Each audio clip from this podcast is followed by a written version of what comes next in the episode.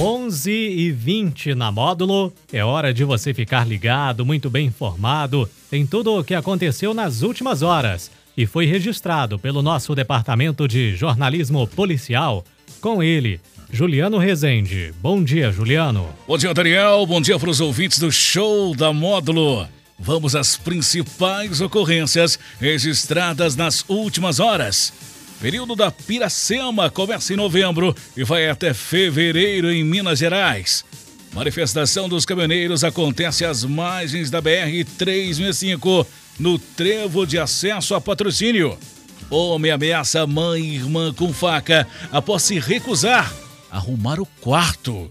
E após desentendimento durante bebedeira, homem agride e ameaça picar companheira na bala. Plantão na Módulo FM. Plantão policial.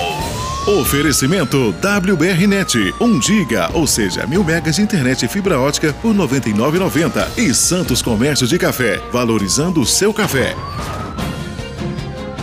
O período de defesa da Piracema em Minas Gerais ocorrerá entre o dia 1 de novembro de 2022 a 28 de fevereiro de 2023. Nesse período de defeso, visando a preservação das espécies nativas que entram em reprodução, a pesca sofre sérias restrições, ficando proibida a captura, transporte e armazenamento de espécies nativas da bacia hidrográfica. Entende-se por espécies nativas da bacia hidrográfica todas as espécies de peixes que, sendo de origem e ocorrência natural da bacia hidrográfica em questão, devem ser preservadas nesse período. Ficando também proibidas a pesca subaquática e a pesca no rio Quebranzol e seus afluentes.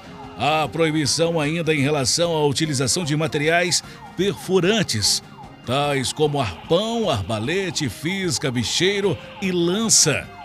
Do outro lado, a captura de espécies não nativas está permitida até o limite de 3 quilos, mais um exemplar por pescador devidamente habilitado. Como espécies não nativas, podemos citar tucunaré, carpa, piranha, tilápia e o bagre africano.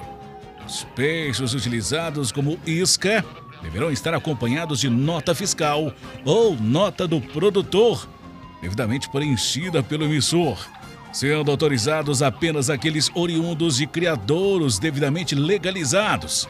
Fica proibida também a utilização como isca de sarapó ou tuvira.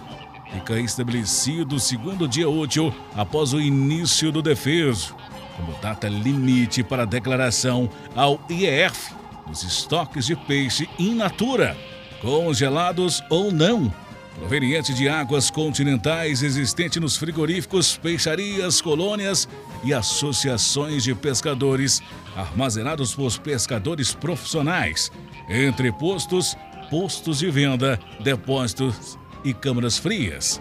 Em posse de feirantes ambulantes, bares, restaurantes, hotéis e similares essa declaração será elaborada em duas vias, sendo que uma via deverá ser entregue no escritório do Instituto Estadual de Florestas, o IEF, ou nas frações da Polícia Militar do Meio Ambiente, no prazo estabelecido, e a outra será comprovante da entrega.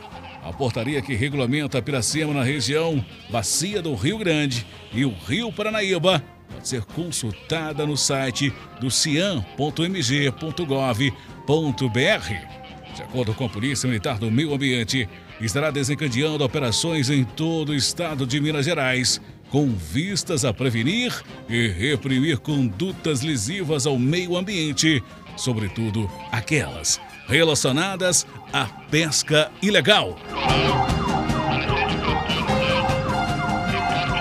Na manhã desta terça-feira, a Polícia Rodoviária Federal confirmou o desbloqueio da BR-365 dos KMs 471 e 476 em patrocínio.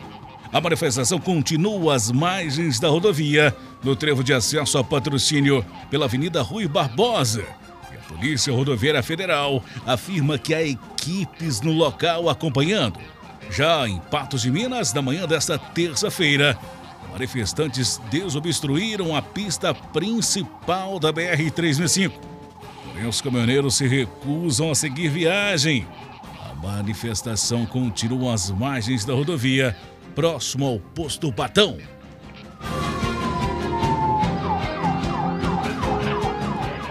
Uma mulher acionou a polícia militar nesta terça-feira, nesta segunda-feira, após ser ameaçada pelo seu próprio filho de 29 anos. O caso aconteceu no bairro São Cristóvão, em patrocínio. Na chegada da guarnição da polícia militar, o autor conseguiu fugir pulando os muros. Conforme a vítima teria acordado o filho e pedido para ele arrumar o seu quarto. No entanto, ele negou e ficou nervoso em realizar a tarefa. Ainda conforme a vítima, o agressor se apossou de uma faca e fez ameaças de morte contra ela e uma outra filha, irmã do agressor. Ao notar a presença dos policiais, o autor fugiu, levando o aparelho celular da mãe.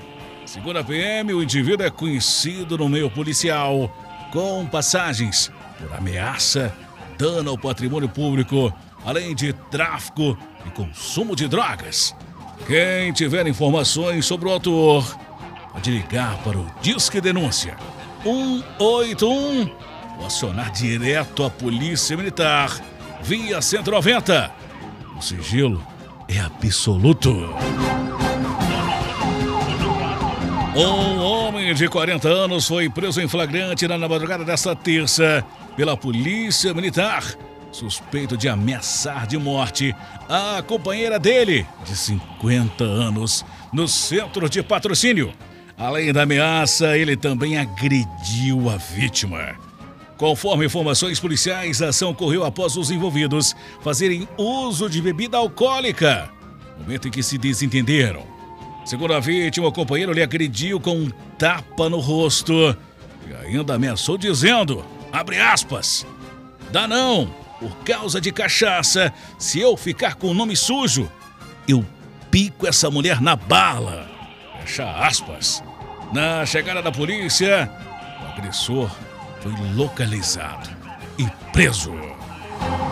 Essas e mais informações do setor policial você só confere aqui no plantão policial da Rádio Módulo FM e nosso portal de notícias módulo FM www.plantão.com.br Para o plantão policial da Módulo FM com o oferecimento de WBRnet. Mil megas internet e fibra ótica apenas R$ 99,90. E Santos Comércio de Café, valorizando o seu café. Repórter Juliano Rezende. Módulo FM. Aqui você ouve informação e música. 24 horas no ar.